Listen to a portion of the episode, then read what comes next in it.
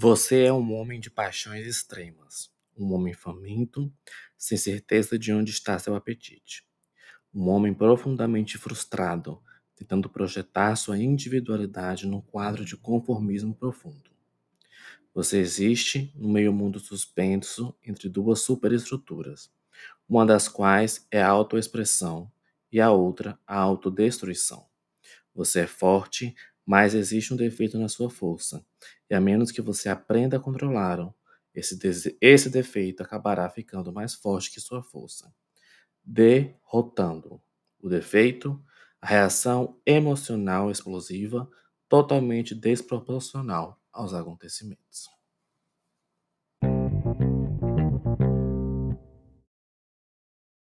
Bom dia, boa tarde, boa noite, caros ouvintes. Meu nome é Breno Benício e no episódio de hoje do Teimosia Literária eu irei falar um pouco sobre a minha releitura do livro A Sangue Frio, escrito por Truman Capote e publicado pela Companhia das Letras aqui no Brasil. É, a Sangue Frio é um marco da literatura mundial e principalmente do, da não ficção. O Capote, ao contar a história deste livro, inaugura um gênero literário, o romance sem ficção.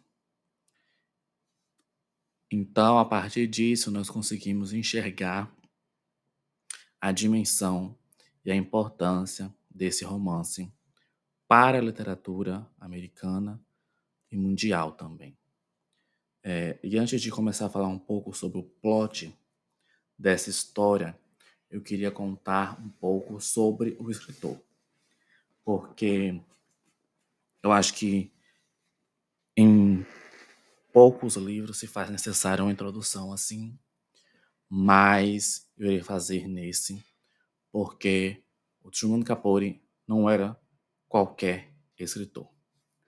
É, o Capote, ele nasceu em meados de 1930 nos Estados Unidos.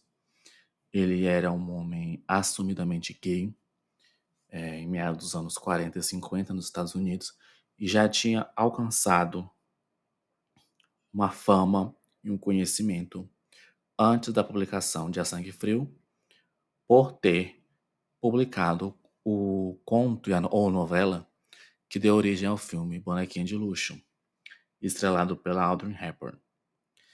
Então, Capote já tinha uma projeção é, na sociedade americana muito grande é, no momento em que ele decide escrever e contar essa história.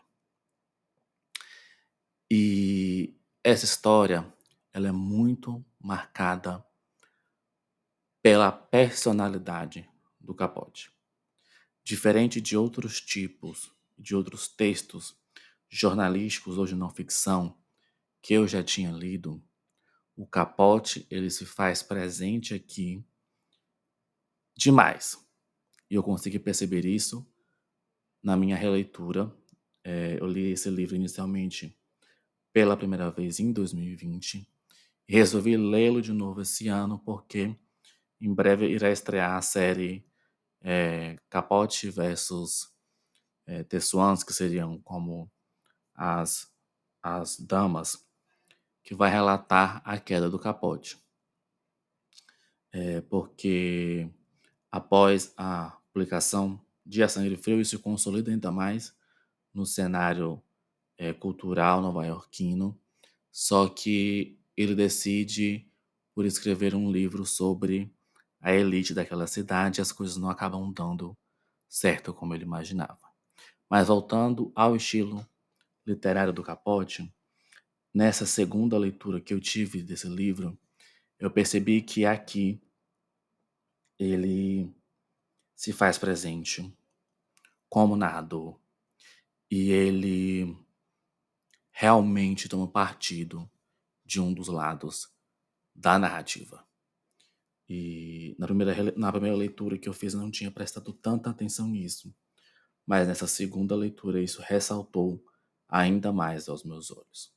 O Capote ele sempre foi conhecido pela sua escrita extremamente ácida, como a gente pode perceber já logo na introdução dessa edição da Companhia das Letras, que foi escrita pelo Ivan Lessa e que tem o seguinte subtítulo: Sangue Quente no Chicote. Logo no começo dessa introdução, o Ivan Lessa fala é, a seguinte situação que aconteceu com o Capote. Está no, no lendário das colunas sociais. Truman Capote, Gore Vidal e Norman Mailer, em sarau literário, discutiam livros, cada qual, evidentemente, falando de seus próprios livros. Capote, o mais baixinho e fisicamente frágil dos três, assim como de longe o mais venenoso, virou-se e disse: Capote era uma das poucas pessoas no mundo capazes de virar-se e dizer uma coisa. Tudo isso que vocês estão dizendo pode ser muito interessante, mas a verdade é que eu escrevi uma obra-prima e vocês não. Então, dessas aspas e dessa situação, nós podemos ter uma impressão de quem é esse escritor tão importante da literatura americana e que encontra em A Sangue Frio o ápice do seu talento, mas o começo de sua derrocada. Então, se juntem a mim que eu vou contar um pouquinho para vocês do que se trata A Sangue Frio. Em 1959, um crime é, de extrema violência aconteceu na cidade de Holcomb, no estado do Kansas, no meio oeste americano.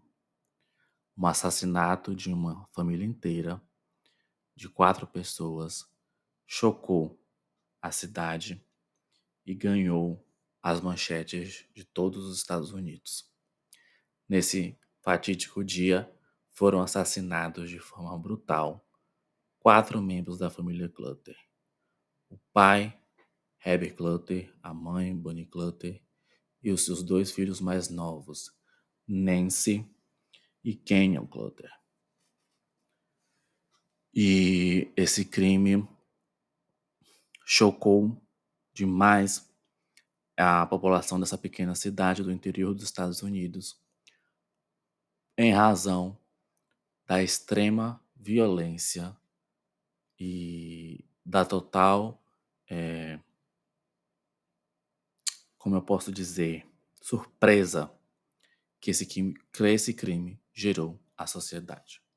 Eu acho importante aqui a gente pontuar é, o tempo no qual esse crime aconteceu. Nós estamos falando dos Estados Unidos em 1959, em seu interior, é, aonde as pessoas dormiam de porta aberta, em uma cidade extremamente pequena que todo mundo se conhecia, e aonde principalmente a família Clutter ocupava um lugar de destaque.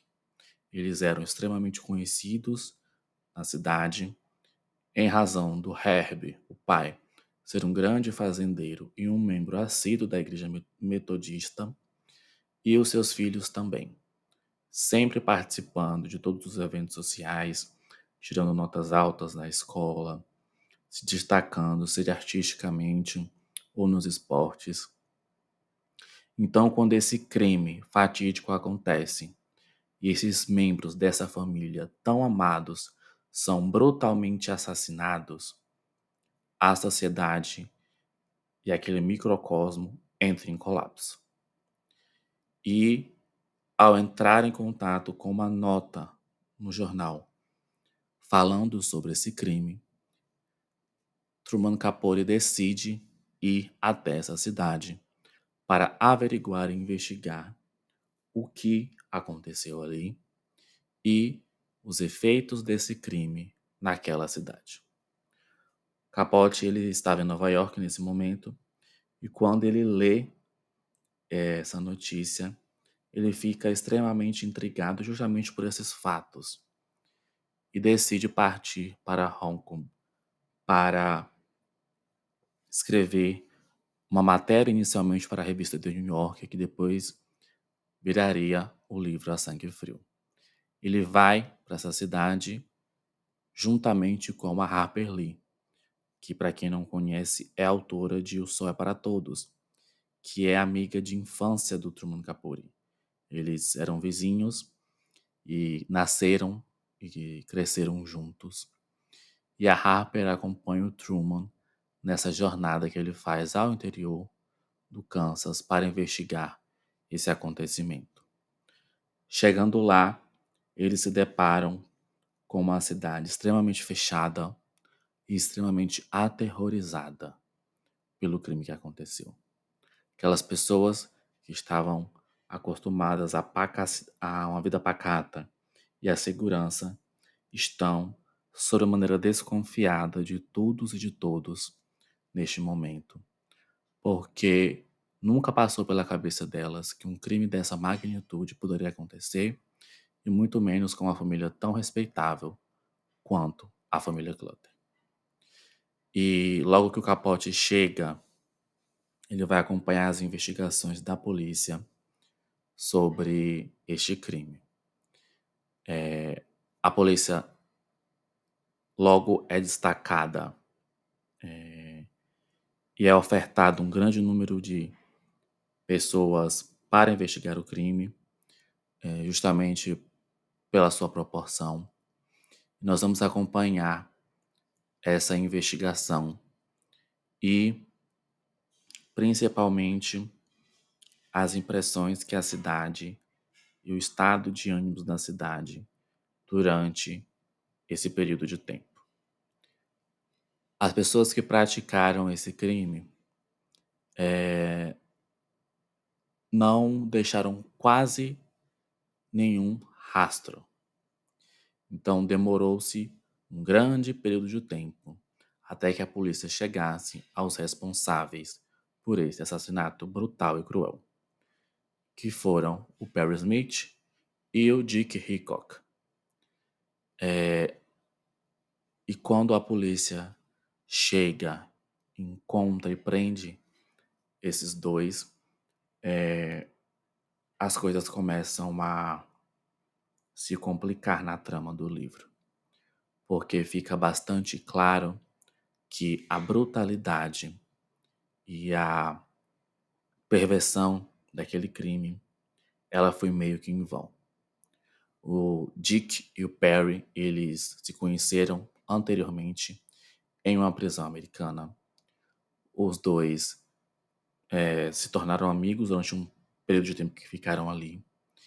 E o Dick ele recebe uma informação de um dos funcionários da fazenda Clutter de que o Herb ele teria um cofre no qual ele guardava diariamente aproximadamente 10 mil dólares para fazer transações é, relacionadas à sua fazenda.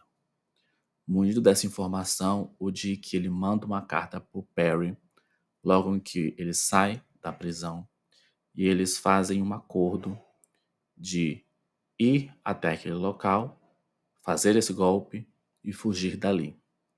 E que, se necessário fosse, não deixar nenhuma testemunha viva. Todavia, a informação que o Dick recebe ela não é verídica, ela não coaduna mais com a verdade. E é por isso que, inicialmente, a polícia se demora muito a entender a motivação do crime. Porque na cidade de Hong Kong era de conhecimento de todos que o Herb não guardava dinheiro. É, desde a invenção do cheque, diziam-se que ele passava cheque até para comprar refrigerantes. Ele não guardava nenhum dinheiro consigo. Só que o Perry e o Dick não sabiam disso. Então, ao se dirigirem à casa da família Clutter, eles procuram indagam os familiares e principalmente o Herb sobre essa quantia e sobre a existência desse cofre. E o Herb fala que não tem, não existe dinheiro nenhum ele não guarda dinheiro físico consigo, apenas no banco. E em um momento de fúria inexplicável, o Perry acaba por assassinar brutalmente, com tiros na cabeça, os quatro membros desta família, além de degolar o Sr. Clutter. E essa violência e esse crime ele só resulta para esses dois criminosos a subtração e o ganho de 40 dólares.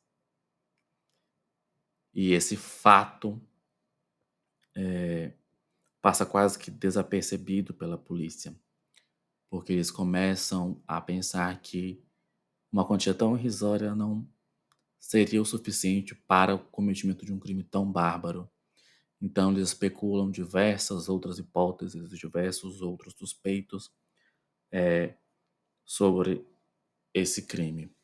É, eles pensam que pode ter sido o namorado da Nancy ou algum ex-funcionário insatisfeito do Herbie que praticou esse crime para se vingar, mas quando eles chegam ao Perry e ao Dick entendem que realmente aquilo foi um latrocínio, roubo seguido de morte no caso, eles ficam extremamente incomodados. E o Capote, ao fazer essa investigação, ele vai traçar um perfil psicológico não só dos familiares da família Clutter, mas também desses dois assassinos. Ele vai contar a história pregressa deles de uma forma um pouco parcial, por assim dizer. E aqui eu faço um disclaimer que não está contido no livro. Durante a escrita de A Sangue Frio e as investigações, o Capote acabou por se envolver com um dos assassinos, o Perry Smith. E após a condenação do Perry e a sua prisão, o Capote passa seis anos para publicar as quatro matérias na revista The New Yorker e finalmente o livro. Nesse período ele se envolve e muito com Perry, e esse envolvimento dele está muito marcado no livro. Capote, ao fazer a análise psicológica do Perry, ele pesa muito a mão. Ao fazer a descrição física no corpo, você acaba percebendo um erotismo ali e ele, como eu posso dizer, acaba pintando um Perry de uma forma que talvez não seja real. Porque ele às vezes o descreve como um gênio incompreendido, como uma pessoa acima da média, como uma vítima das fatalidades. E por isso que eu falo que nessa segunda leitura eu notei muito que o Capote ele se fez presente demais nessa narrativa. Talvez até mais do que ele deveria ter, se fazer. E ao se envolver com Perry, é, o Capote começa a entrar em declínio. E esses dois criminosos são pessoas extremamente complexas. O Perry é, passou por um, uma infância muito complexa. Ele é o filho mais novo de quatro irmãos. O pai dele era descendente de irlandeses e a mãe dele, uma índia cherokee. E eles viviam fazendo espetáculos de rodeio. Só que as coisas acabam não saindo muito bem durante a infância do Perry. Os pais começam a brigar muito, a mãe se entrega à bebida e em um momento eles se agridem e resolvem se separar, sendo que as crianças ficam com a mãe e o pai do Perry ele parte para o Alasca. E Desde então, nós vamos acompanhar a infância do Perry, que não foi nada fácil, porque o Perry, dos filhos, era o que era mais próximo de seu pai. Ele se vê muito sozinho quando o pai dele o deixa com sua mãe. E ele foge diversas vezes, é, começa a roubar aos oito anos de idade e é institucionalizado desde criança.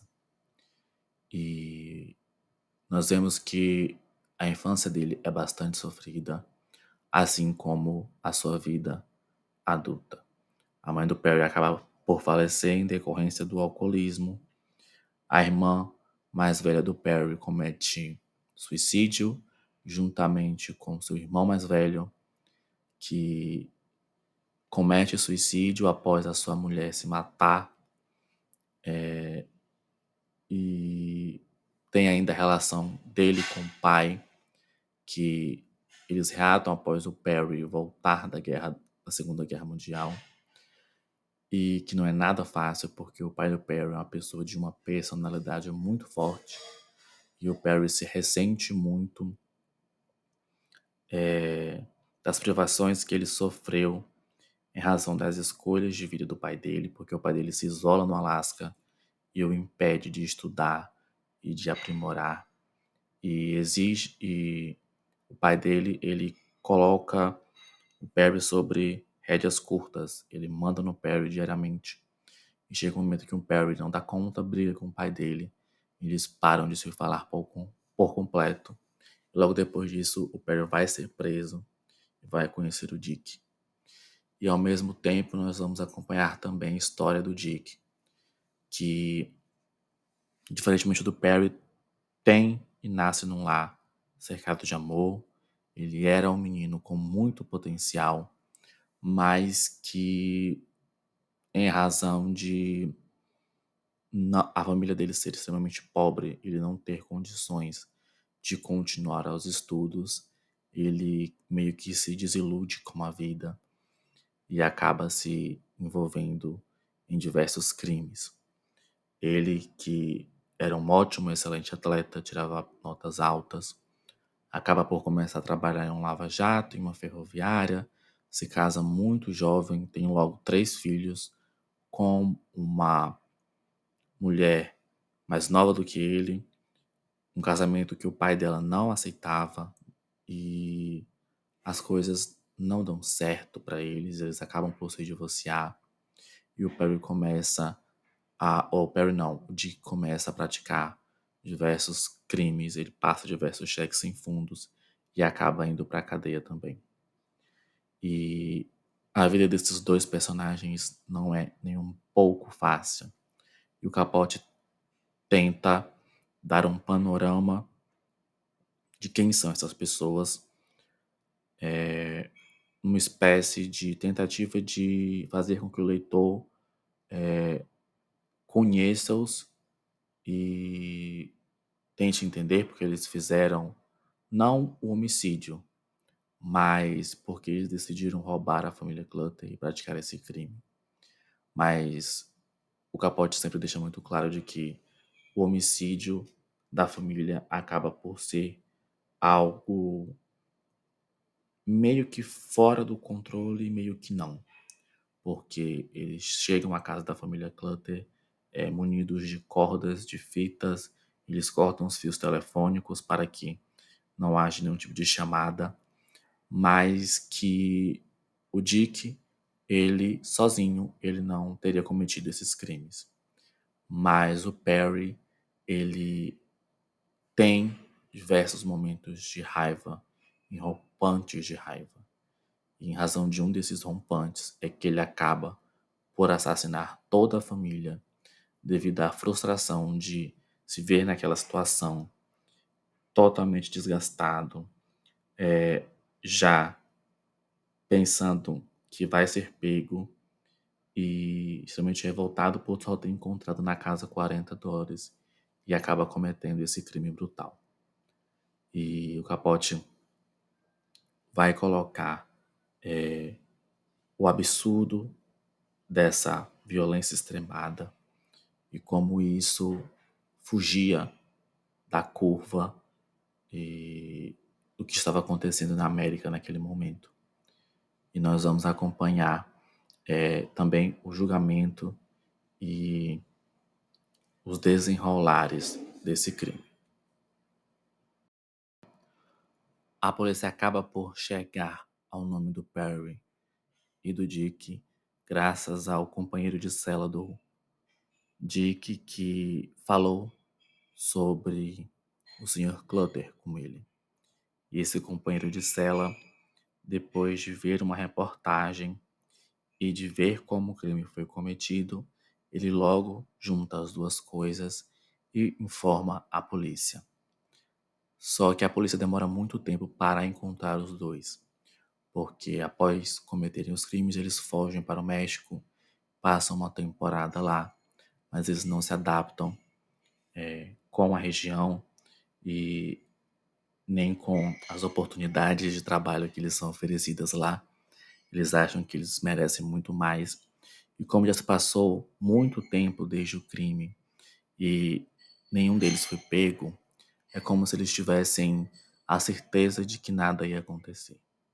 Então eles retornam para os Estados Unidos e até mesmo para o estado do Kansas, aonde eles passam diversos cheques sem fundos.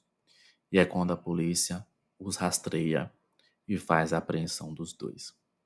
É, nesse momento, nós vamos ter contato com esses dois criminosos de uma forma mais é, pessoal, porque no momento que eles são presos, o capote começa a visitar esses dois criminosos e a fazer é, uma espécie de rememoração da vida dos dois. E para vocês verem como é, em nenhum momento o Capote ele é imparcial, principalmente com Perry, eu vou ler um trecho que está contido na página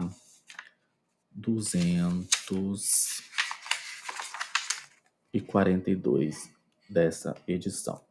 Diz assim: As coisas não mudaram muito. Perry estava vinte e tantos anos mais velhos e uns 50 quilos mais pesados, mas ainda assim sua situação material não tinha melhorado nem um pouco. Ele ainda era incrível, uma pessoa com a inteligência, os talentos que ele tinha, um moleque que dependia, por assim dizer, de cada níquel roubado. É, esse trecho é só uma amostra de como o Capote retrata o Perry nesse livro. E, além disso, ele dedica boa parte do livro para mostrar o quanto o Perry sofreu na sua infância e adolescência.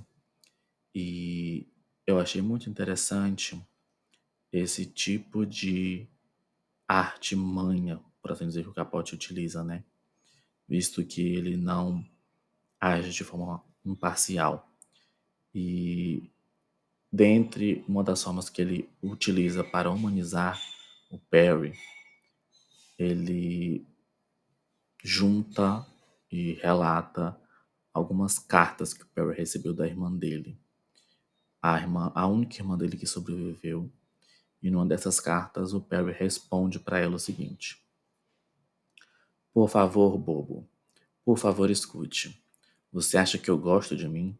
Ah, o homem que eu podia ter sido, mas aquele desgraçado não me deu a menor chance.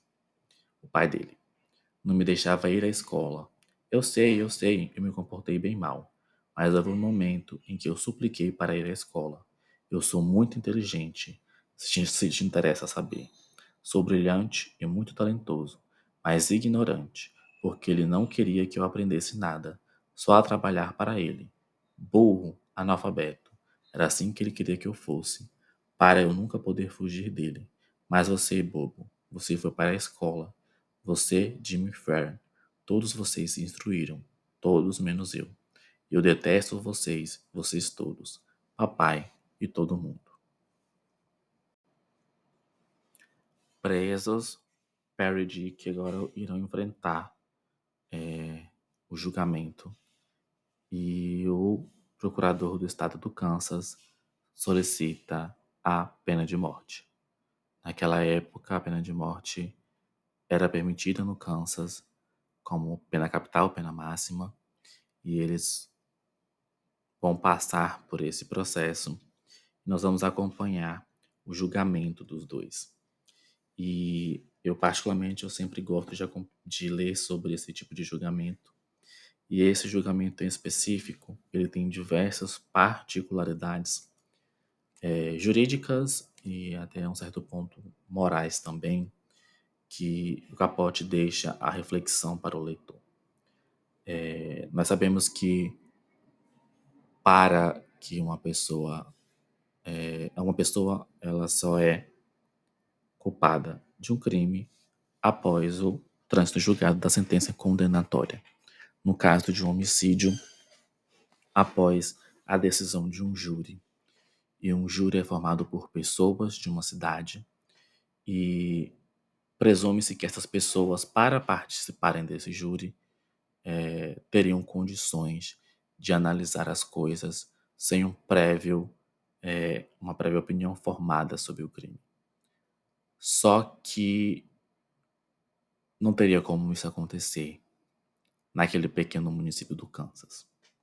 E os advogados, defensores é, estabelecidos pelo juiz, eles fazem um pedido de transferência do julgamento. Na verdade, eles não fazem. E isso que eu achei muito interessante. É, eles deveriam ter feito, mas não fazem.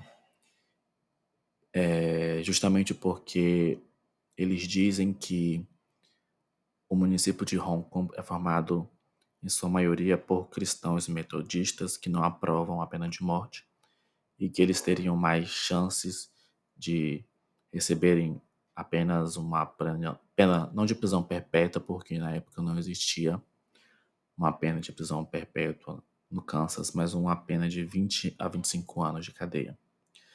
E os advogados, eles escolhem por manter o julgamento naquela cidade, mesmo sabendo da possibilidade dos seus é, clientes serem condenados à pena capital. E isso me deixou extremamente chocado, né?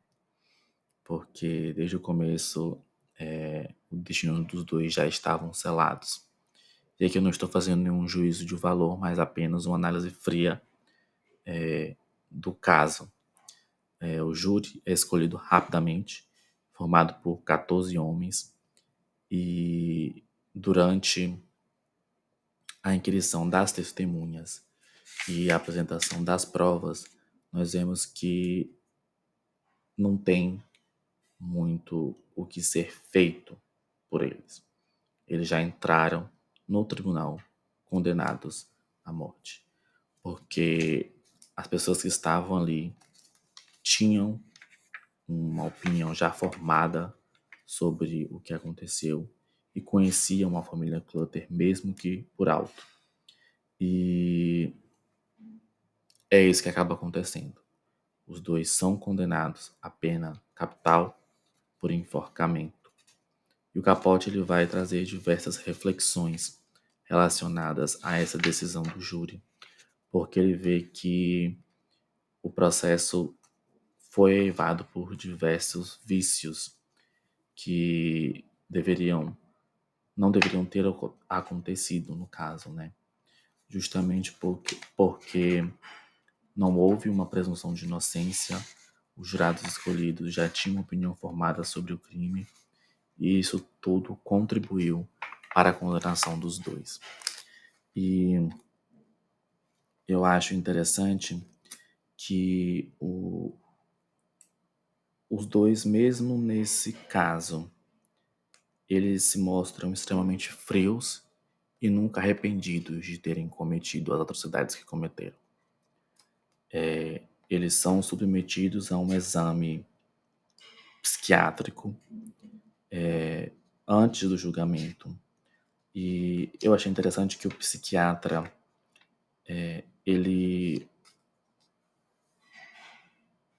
faz é, um diagnóstico e diz que o Dick não tem nenhum problema psicológico, ele tinha consciência dos seus atos no momento em que ele concebeu o crime, mas em relação ao Perry, ele fala que ele não sabe responder, que ele teria que estudar mais e precisaria de mais encontros com ele. Mas em razão à norma vigente nos Estados Unidos sobre a questão da culpabilidade, isso não é possível, porque lá é adotado um sistema diferente do sistema brasileiro, no qual basta apenas que a pessoa tenha conhecimento de que o que ele está fazendo é certo ou errado.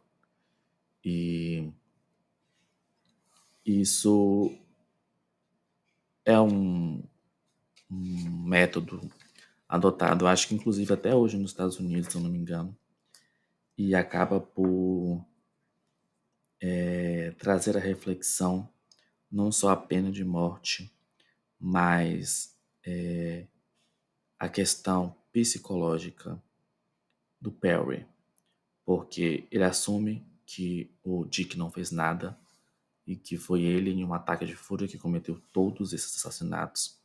E em nenhum momento o Perry ele se coloca numa posição de arrependimento. Parece que ao cometer esses crimes ele meio que se dissocia. E para vocês terem uma ideia, ele fala o seguinte na página 359 sobre os homicídios. Matar é fácil, muito mais fácil do que passar um cheque sem fundos. Lembre-se, eu só tinha conhecido os Clutters mais ou menos uma hora antes.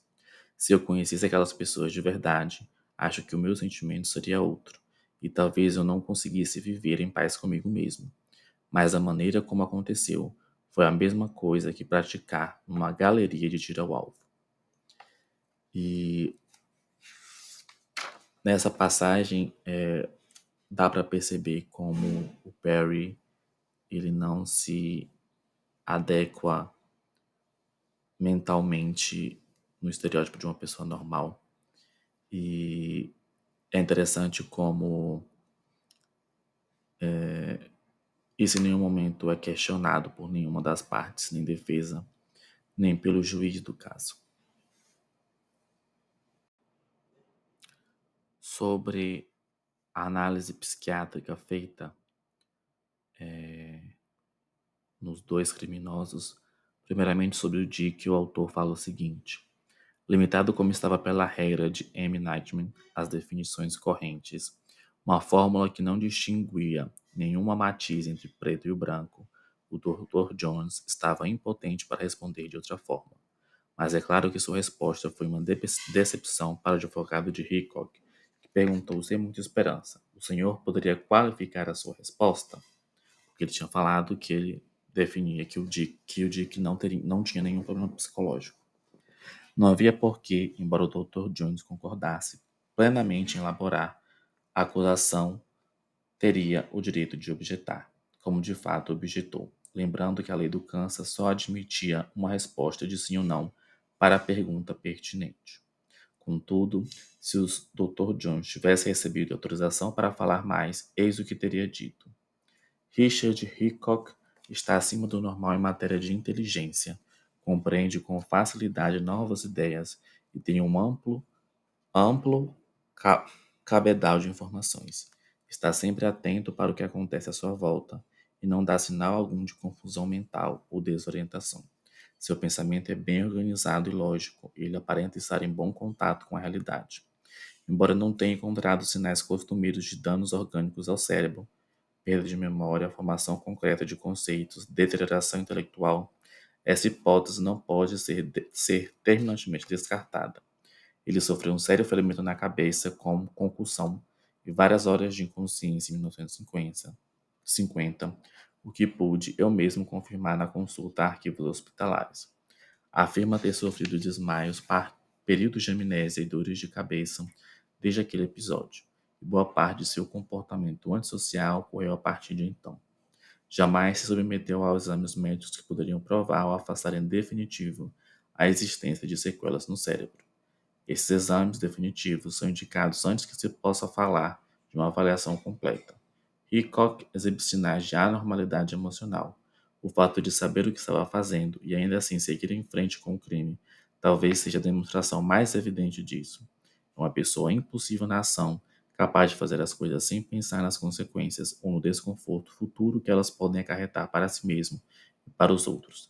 Não parece capaz de aprender com a experiência e exibe um padrão fora do comum em períodos intermitentes de atividade produtiva, seguido por ações claramente irresponsáveis. É incapaz de tolerar sentimentos de frustração como uma pessoa mais normal e não consegue livrar-se desses sentimentos, exceto por meio de atividades antissocial. Sua autoestima é muito baixa e secretamente ele se sente inferior aos outros e sexualmente inadequado. o Dr. Jones a ser questionado sobre a capacidade do Perry de entender ou não é, a natureza dos seus atos, ele responde que ele não consegue formar uma opinião. E ele diz o seguinte: ele, na verdade, ele não diz. Se ele pudesse ter desmiuçado o porquê dele não ter conseguido formar uma opinião, ele teria dito o seguinte: Perry Smith exibe sinais claros de doença mental grave. Sua infância, relatada a mim e confirmada por arquivos das prisões, foi marcada pela brutalidade e pela falta de cuidados da parte dos pais. Parece ter crescido sem direção, sem amor e sem jamais ter absorvido nenhum sentido fixo de valores morais. É orientado, hiperalerta para o que ocorre à sua volta e não demonstra nenhum sinal de confusão. Está acima da média em matéria de inteligência e tem um bom cadeal de informações, levando-se em conta a insuficiência de sua formação educacional. Dois traços de constituição de sua personalidade se destacam como especialmente patológicos. O primeiro é a sua orientação paranoide em relação ao mundo. Ele é desconfiado e inseguro em relação aos outros, tende a sentir que os demais o discriminam e sente que os outros são injustos com ele e não os compreende. É exageradamente sensível às críticas que lhe fazem e não tolera a zombaria. Precipita-se em perceber ofensas ou insultos nas coisas que os outros lhe dizem e muitas vezes tende a interpretar mal mensagens bem intencionadas. Sente grande necessidade de amizade e compreensão, mas hesita em confiar nos outros e, quando faz, está sempre à espera de ser incompreendido ou até traído. Ao avaliar as intenções e sentimentos alheios, sua capacidade de separar a situação real e de suas projeções mentais é muito escassa.